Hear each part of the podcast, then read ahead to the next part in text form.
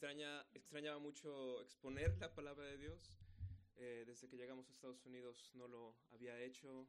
Espero no estar un poco oxidado en esta práctica. Si lo estoy, pido que me disculpen. Eh, y si no lo estoy tanto y logra ver alguna palabra de Dios para ustedes el día de hoy, entonces que toda la gloria sea para Él. Vamos a orar para iniciar este momento. Señor, te damos muchísimas gracias que nos permites estar aquí. Muchísimas gracias, Señor, que nos permites adorarte, nos permites abrir tu palabra con libertad, Señor. Entendemos que hay muchos lugares en donde la gente no puede con libertad estudiar tu escritura, pero aquí estamos nosotros hoy, abriendo tu palabra, tratando de ver qué es lo que tú tienes para nosotros. Te ruego, Señor, por favor, que en este tiempo abras el corazón de todas las personas que están aquí presentes para captar la verdad de tus escrituras, Señor. Te ruego, Señor, que uses mis labios, que uses mi boca para hablar, que no sean mis palabras, que no sean mis ideas, que sea tu verdad, Señor, simplemente fluyendo por mi boca, para hablar a mis hermanos aquí, para hablar a su corazón y, Señor, por favor, para hablar también a mi corazón. Te ruego, Señor, que nos hables tú. Háblanos hoy, instruyenos, consuélanos, reconfórtanos, exhórtanos, amonéstanos, lo que sea que tú quieras hacer, Señor por medio de la verdad de tus escrituras. Te rogamos por esto, Señor, en Cristo Jesús. Amén. Amén. Pues bueno, el día de hoy he decidido abordar un tema de una forma que no es muy común. El tema es la resurrección y la muerte de Cristo, pero específicamente cómo nosotros resucitamos con Cristo y también hemos muerto juntamente con Él.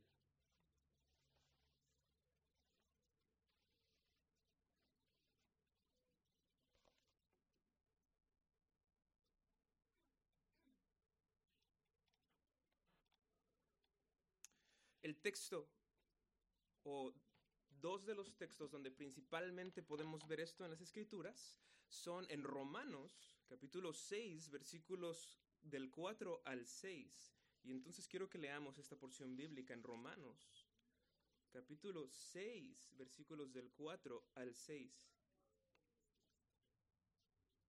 El texto bíblico dice, porque somos sepultados juntamente con Él para muerte por el bautismo a fin de que como Cristo resucitó de los muertos por la gloria del Padre, así también nosotros andemos en vida nueva. Porque si fuimos plantados juntamente con Él en la semejanza de su muerte, así también lo seremos en la de su resurrección. Sabiendo esto, que nuestro viejo hombre fue crucificado juntamente con Él, para que el cuerpo del pecado sea destruido, a fin de que no sirvamos más al pecado y específicamente en el versículo 6 dice que nuestro viejo hombre fue crucificado juntamente con él, como algo que ya ha sucedido. Nuestro viejo hombre ya ha sido crucificado juntamente con Cristo. Pero hay otro texto en Efesios capítulo 2 versículos 5 y 6 que nos habla ahora de que ya hemos resucitado juntamente con Él. Efesios 2, versículos 5 y 6.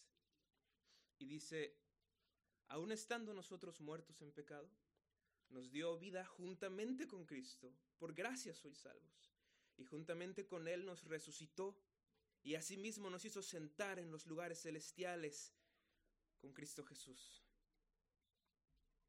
La Biblia entonces nos habla de que nosotros hemos muerto juntamente con Cristo y hemos resucitado juntamente con Cristo.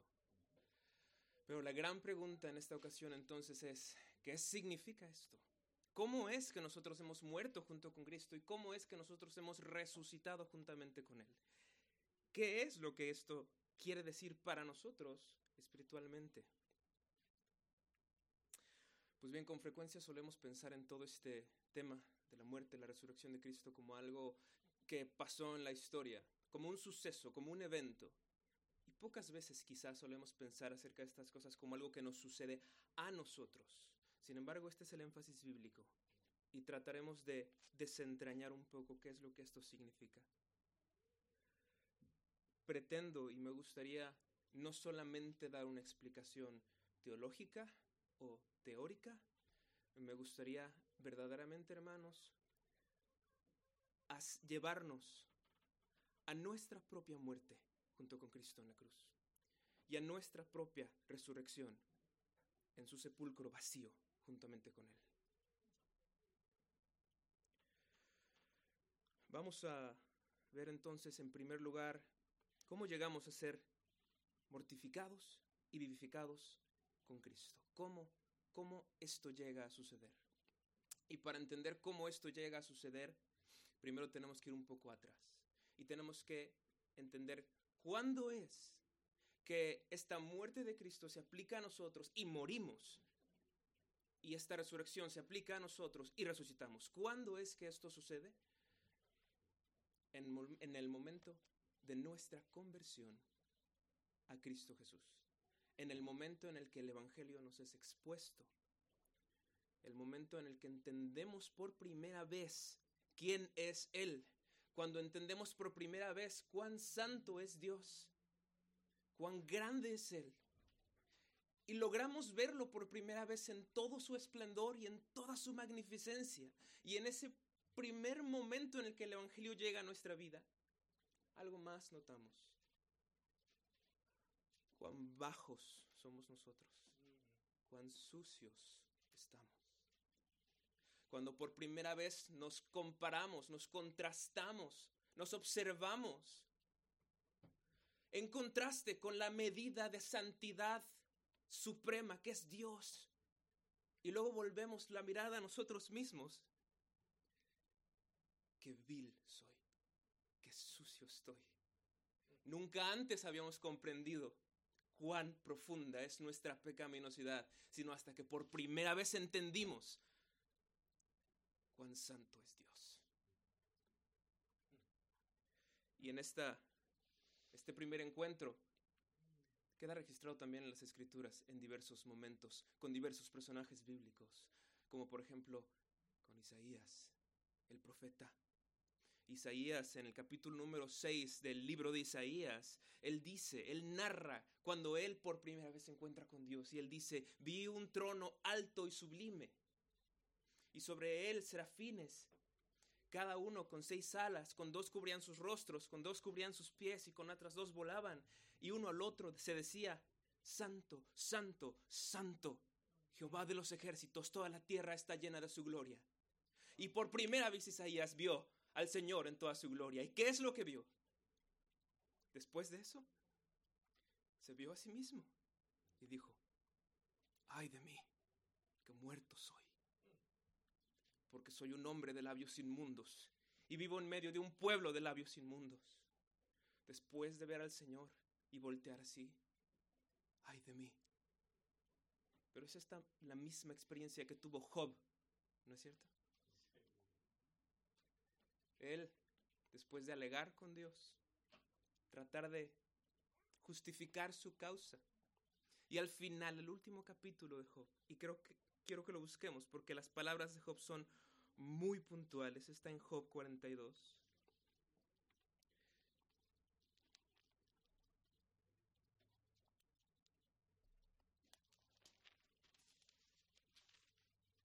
Versículos del 4 al 6.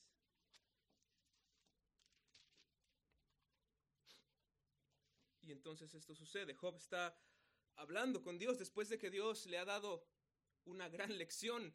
Job dice, oye, te ruego y hablaré, te preguntaré y tú me enseñarás. De oídas te había oído, mas ahora mis ojos te ven. Y después de que los ojos de Job vieron a Dios, ¿qué, dice él? Por tanto, me aborrezco y me arrepiento en polvo y ceniza. La primera reacción de Job, cuando por primera vez entendió la grandeza de Dios, fue, me aborrezco, me arrepiento en polvo y ceniza. Y no es esta también la reacción de Pablo.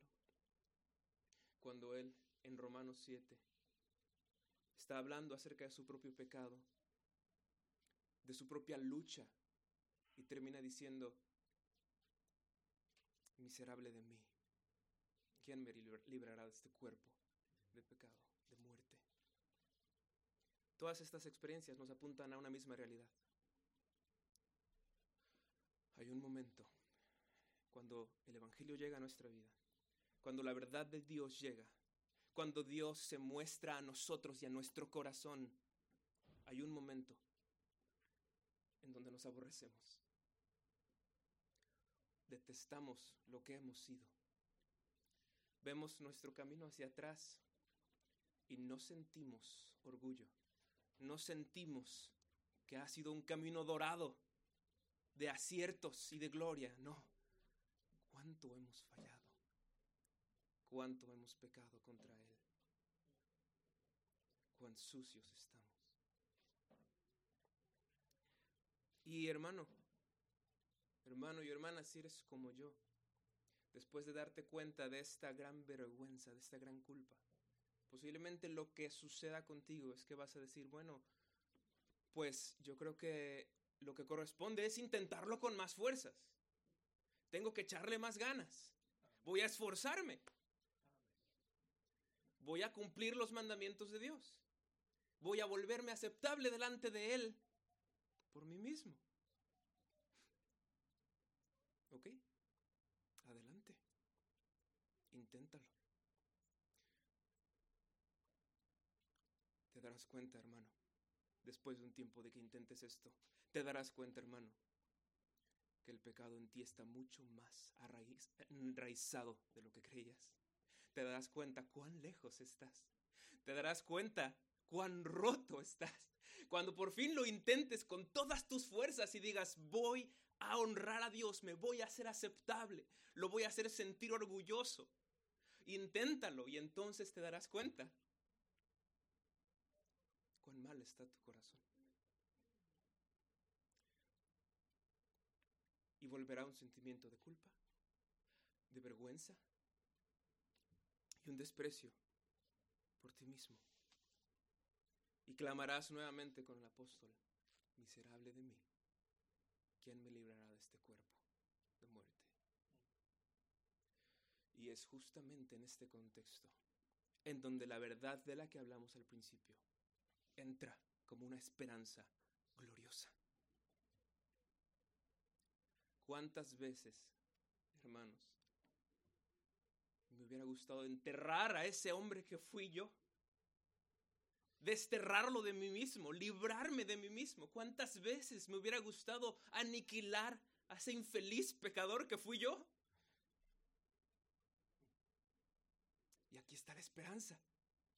Cristo murió y me ha dicho, muere ahí tú también. Muere. Y él no murió solo. Él se llevó consigo al infeliz pecador que yo era. Y allí quedó crucificado. Y allí murió. Yo no pude cambiar. Yo no pude hacerme aceptable delante de Dios. ¿Qué es lo que sucedió? Dios mismo me tomó y me mató. Y esta es toda mi esperanza. Señor, tómame y aniquílame en esta cruz. No quiero más ser yo. No quiero más este pecador. Mátalo allí. Déjalo allí. No me identifico más con él. Y entonces leemos ahí en Romanos capítulo 6, versículo 6, este texto. Vamos a, ahí a Romanos.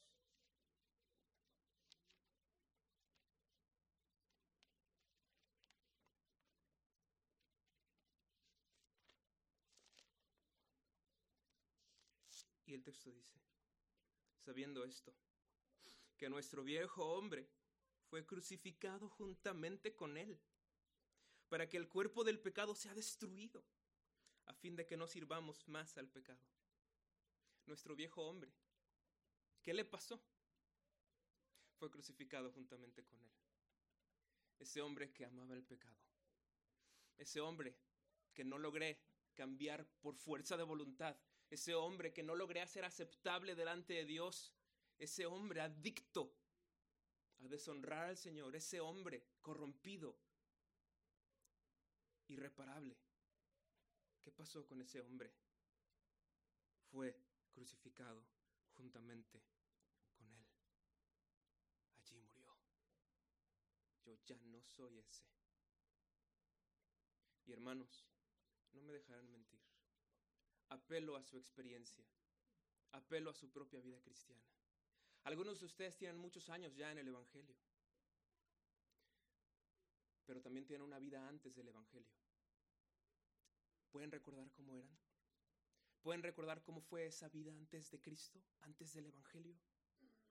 ¿Pueden recordar esa persona que ustedes fueron? ¿Se identifican con ese hombre? ¿Se identifican con esa mujer antes de Cristo? ¿No se trata más bien de que se desconocen? ¿Quién era ese? Qué terrible. ¿Quién era esa persona? Qué espantoso. Y hermanos, estoy seguro que muchos de nosotros podemos decir, ciertamente no soy lo que debería ser, pero definitivamente no soy lo que fui. No soy lo que fui.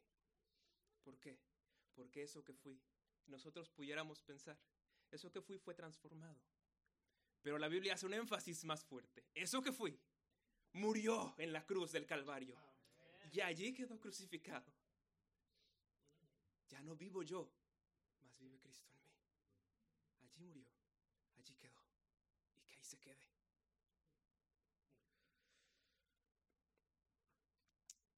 ¿Qué significa esto para nosotros?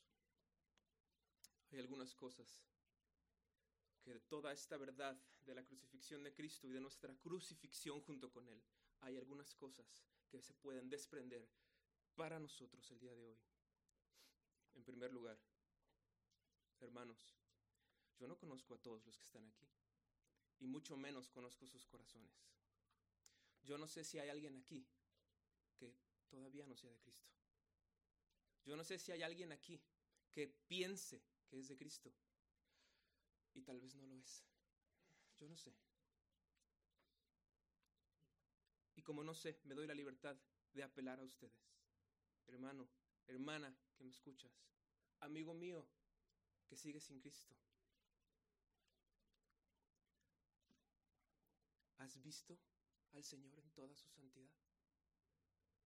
¿La visión de Él te ha convencido de lo pecador que eres? ¿De lo sucio que estás? ¿De lo irreparable que eres? ¿Has llegado a detestar al hombre que eres? ¿Has llegado a este punto? Donde desearías poner en una tumba a esa persona. ¿No estás desesperado de ti? Ríndete. Ríndete de ti mismo. En ti no hay esperanza. Ríndete. Y deja que el Señor te mate en la cruz del Calvario. Ríndete. Pero mi hermano, si tú ya has sentido este peso, este peso de esta culpa, si tú ya sabes qué es clamar a Dios, miserable de mí, entonces ahora lo que corresponde, mi hermano, es clamar a Él y decirle, Señor, mátame, hazme morir, ya no quiero ser este, hazme morir, líbrame de mí mismo, llévame a esa cruz y déjame allí.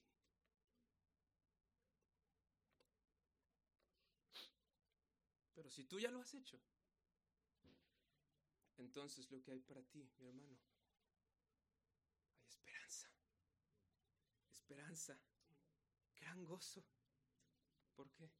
Porque esa persona que fuiste, ya no tienes que serlo. Está muerto ese individuo. Está muerto ese infeliz pecador. Ya no eres ese. Ya no tienes que continuar así. Gloria a Dios. Pero algo sucede. Y es que a veces este viejo hombre aunque pensamos que ya está muerto, vuelve. Y volvemos a recaer en viejos pecados. Y volvemos a nuestra vieja vida. Y volvemos por pequeños lapsos y a veces tristemente por largos lapsos a los patrones antiguos de nuestra vida sin Cristo. Sucede, claro que sucede. No somos perfectos. No hemos llegado al cielo. Pero ¿qué vamos a hacer entonces? ¿Qué nos enseña esta verdad? Mi hermano, cuando esto suceda, cuando el viejo hombre quiera regresar, ¿qué vamos a hacer? Vamos a volver allí a esa cruz y vamos a decirle, no, tú estás allí, tú moriste allí. No sé quién eres tú, no te conozco, tú no eres yo, no te conozco, permanece muerto allí. Y que ahí quede. Háblale a tu corazón, mi hermano, háblale a tu corazón y dile, ese viejo hombre murió, no te conozco y déjalo crucificado junto con Cristo. Pero esto es solamente un aspecto lo que Cristo hizo por nosotros al morir. Después de morir, como todos sabemos, resucitó. ¿Y qué sucede con su resurrección? Que la Biblia nos dice que nosotros resucitamos juntamente con Él. Y que juntamente con Él, Él nos hace sentar en los lugares celestiales. ¿No es eso algo glorioso? ¿Qué sucede? Justo en ese mismo instante. No es algo que tome un lapso de tiempo. En nuestra conversión, en nuestro primer encuentro con Dios, con Cristo, con su Evangelio, morimos. Y no es como que morimos y pase una semana y luego vamos a resucitar. Morimos y en ese mismo instante somos vivificados a una nueva vida. Somos resucitados por el poder de Dios. Permítanme hacerlo más gráfico. Acompáñenme a ese día en la cruz del Calvario, en el Gólgota. Estamos allí. Y ahí está Jesús, crucificado, humillado, golpeado, herido, muriendo en esa cruz. Y podemos verlo y ahí está. De repente entrega el alma, expira, muere. Pero mira más cerca. Acércate un poco, mira. No es Jesús. No, eres tú. Ahí estás. Muerto en esa cruz. No era Jesús. Ahí estás tú. Pero mira un poco más lejos. Hay un sepulcro a la distancia. La piedra que tapaba ese sepulcro ha sido removida. Y alguien está saliendo. Es nuestro Señor Jesucristo resucitado, está saliendo. Pero acércate un poco más. No es Jesús. Eres tú. Eres tú. Dios te ha dado una nueva vida. Él te mató y luego te vivificó juntamente con Cristo en su resurrección. Tienes una nueva vida. Tienes un nuevo corazón. Eres una nueva criatura. Las cosas viejas pasaron y todas las cosas han sido hechas nuevas. Él te ha dado algo nuevo, completamente.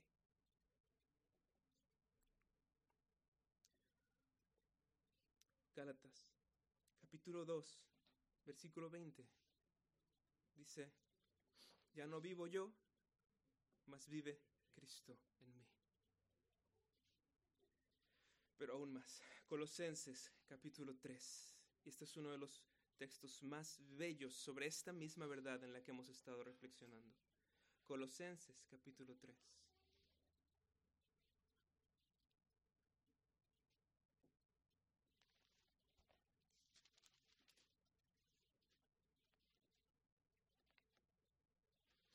Y inicia con esto. Capítulo 3, versículo 1. Si pues habéis resucitado con Cristo, buscad las cosas de arriba, donde está Cristo sentado a la diestra de Dios. Poned la mira en las cosas de arriba, no en las de la tierra. ¿Por qué? Porque habéis muerto y vuestra vida está escondida con Cristo en Dios. cuando Cristo, vuestra vida, se manifieste. Entonces vosotros también seréis manifestados con Él en gloria. Nuestra vida está escondida con Cristo. ¿Y Cristo dónde está? Sentado en los lugares celestiales a la diestra del Padre. Y allí está nuestra vida. Hemos resucitado, estamos con Él. Pero acompáñenme, acompáñenme a Efesios, por favor, hermanos. Efesios capítulo 2.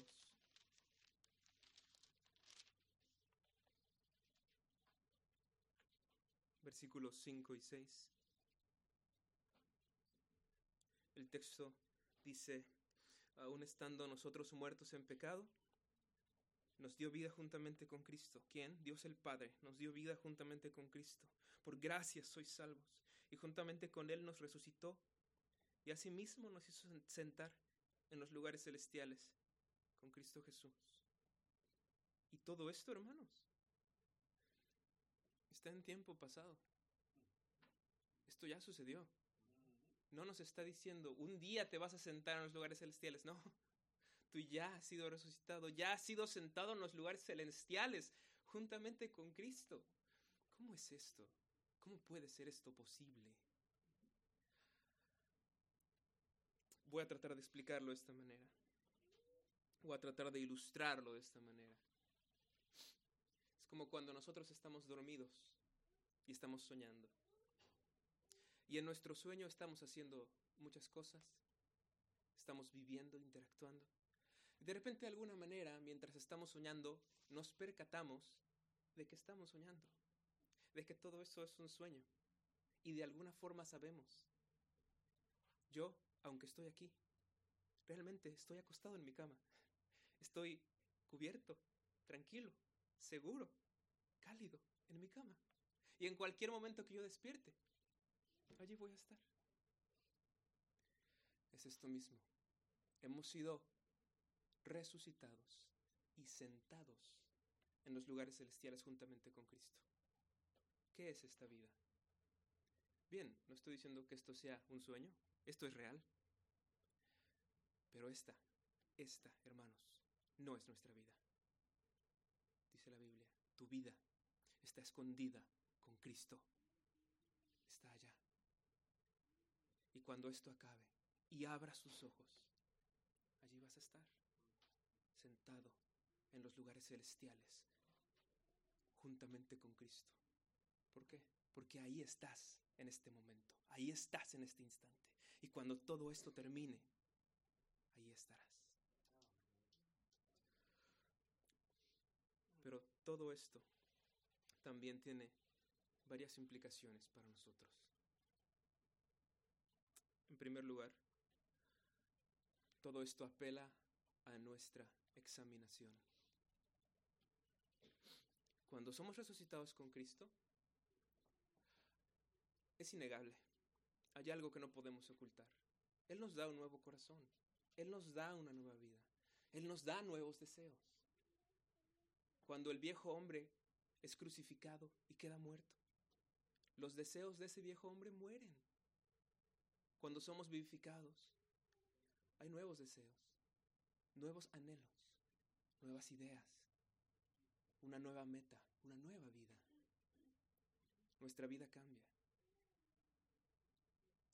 Y por eso la escritura dice en 2 de Corintios capítulo 13 versículo 5 Examinaos a vosotros mismos si estáis en la fe.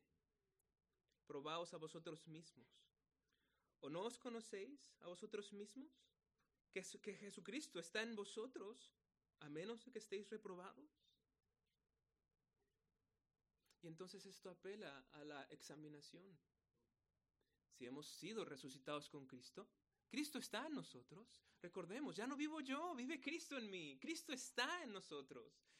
Pero podemos examinarnos. No es algo subjetivo, no es algo solamente poético, no es algo irreal. Realmente Cristo está en nosotros y podemos examinarnos y podemos verlo de alguna manera en nosotros. Y entonces esto apela a la examinación. Hermano, hermana, si ya has resucitado con Cristo, si tú crees que ya has resucitado con Cristo, ¿puedes ver a Cristo en ti? ¿Ha habido un cambio en tu vida? ¿Es hoy algo distinto? ¿Eres hoy algo distinto de lo que eras antes de Cristo? ¿O eres exactamente lo mismo? Examínate, hermano. Examínate. Si eres la misma cosa, me temo que pueda ser muy posible que tú ni siquiera seas de Cristo todavía. Y entonces ve por favor a esa cruz y clama que Él te mate y te vivifique juntamente con Él. En segundo lugar, para todos aquellos que ya hemos sido mortificados y resucitados juntamente con Cristo, ¿qué produce esto? Me gusta mucho cómo lo pone el apóstol Pablo ahí en Efesios 2, cuando él está diciendo, aún estando nosotros muertos en pecado, nos dio vida juntamente con Cristo. Y está entre paréntesis, por gracia sois salvos. ¿Qué es esto? Parece que el apóstol está dando su idea. Y él siente que es algo tan glorioso. Él siente que es algo tan magnífico que no puede evitar elevar una alabanza allí en medio de su idea. Él está diciendo, nos dio vida juntamente con Cristo y entre paréntesis. Por gracia sois salvos. Y continúa. Y juntamente con Él nos resucitó. Es algo tan glorioso para Él que Él no puede contenerse y adora a Dios. ¿No debería hacerlo también para nosotros? El Señor Jesús, Dios, ¿cuántas veces lo hemos ofendido? ¿Cuántas veces hemos pecado contra Él? ¿Cuánto le debemos? Cada nuevo día, cada nuevo respiro, cada bendición. Cuán malagradecidos hemos sido con Él. Pero, ¿quién es este Señor? Que teniendo que castigarnos, teniendo que derramar su ira sobre nosotros, no lo hace. Y en vez de eso manda a su propio Hijo a morir para matar a ese infeliz pecador que éramos y luego a resucitar, para resucitarnos juntamente con Él. ¿Quién es este Señor? Que ni siquiera los reyes terrenales, ni siquiera el más benévolo rey con el más noble de todos sus súbditos haría esto. Pero el rey de todo el universo viene ante mí que soy un gusano y muere por mí y resucita por mí y me vivifica juntamente con Él. ¿Quién es este Señor? Él es Dios, nuestro Dios. Gloria a Él. Pero finalmente, una de las últimas cosas que pasa con este con esta doctrina, con esta enseñanza, con esta verdad, es que nos trae un consuelo tremendo. ¿Por qué? Hermanos, no hay mucho sufrimiento aquí. Especialmente con todo esto del coronavirus. ¿Cuánta gente ha fallecido? ¿Cuánto dolor ha habido en el mundo? ¿No sufrimos nosotros? Desde los dolores del cuerpo. ¿No tenemos enfermedades que nos aquejan? Y en nuestro corazón. ¿No tenemos pesares terribles? ¿Preocupaciones? ¿No a veces pasamos noches sin dormir? ¿Por el estrés? ¿Por los nervios? ¿Qué es esta vida? Esta vida no es vida. Tanto dolor que hay aquí, tanto quebrantamiento, tanto sufrimiento. Y en medio de todo esto viene esta verdad, viene nuestro Señor y nos dice, ¿sabes qué? Tu vida no está aquí. Esto no es tu vida. ¿Tu vida dónde está? Yo resucité y te vivifiqué juntamente conmigo. Tu vida está en el cielo. Tu vida no está aquí. ¿No trae esto esperanza a nuestro corazón? Esto no es nuestra vida. Y para esas personas que en este tiempo, en este momento, se la pasan buscando mi mejor vida ahora, esta no es nuestra vida, hermanos. Este no es nuestro lugar, aquí no pertenecemos, aquí no estamos. ¿Dónde estamos? En los lugares celestiales, sentados juntamente con Cristo. Allá está nuestra vida. Y entonces cobra todo el sentido del mundo. Cuando el Señor dice, no os hagáis tesoros en la tierra. ¿Por qué? Porque aquí no está nuestra vida. Tanto sufrimiento que hay aquí. Y llega este consuelo. Esto no es todo. Esto, esto no es tu vida. Tu vida está allá. Respiro. Esto va a pasar y estaremos juntamente con Él por toda la eternidad, sin dolores ya, sin sufrimiento, sin cuerpos que duelen, sin preocupaciones, porque ahí estamos hoy, porque Él nos resucitó y nos hizo sentar juntamente con Él en los lugares celestiales. De modo que esto es lo que significa que hemos sido crucificados juntamente con Cristo y que hemos resucitado juntamente con Él. Esto es algo presente. Ya hemos sido crucificados, ya hemos resucitado con Él. Y esto, dependiendo de quiénes seamos y en qué situación estemos, nos puede traer amonestación o esperanza, consuelo, fortalecimiento. Pero hermanos, estas verdades de que nos hablan, nos hablan. Estas verdades tienen que ver con nosotros. Estas verdades nos afectan. Y si nosotros estamos en Cristo, que tengamos el mayor del gozo y las esperanzas. El viejo hombre murió y el nuevo hombre está sentado junto con Cristo. Gloria sea al Señor por su resurrección. Vamos a terminar con una oración. Señor, te damos muchas gracias porque nos permites estudiar este tema en tu palabra y observar, Señor, cómo por medio de tu muerte nos has hecho morir, por medio de tu resurrección nos has hecho vivir. Gracias, Señor, porque esa persona que fuimos en un tiempo, del cual estábamos hartos, Tú nos libraste de esa persona, clavándola en la cruz del Calvario y aniquilándola allí. Señor, asimismo te damos gracias por tu resurrección, porque juntamente contigo fuimos resucitados y tenemos una vida nueva y estamos aquí en la tierra todavía, sí, pero nuestra vida está allá juntamente contigo, Señor. ¿Y cuánto te anhelamos? ¿Y cuánto desearíamos estar ya allí? Pero tú nos quieres en este momento aquí, Señor, viviendo como agentes de tu reino en este mundo, en esta tierra. Señor, solo permítenos tener nuestros ojos todo el tiempo en el autor y consumador de nuestra fe, Cristo Jesús. Ayúdanos, Señor. Haznos morir al viejo hombre. Haznos vivir al nuevo hombre. Te lo rogamos en Cristo Jesús. Amén. Amén.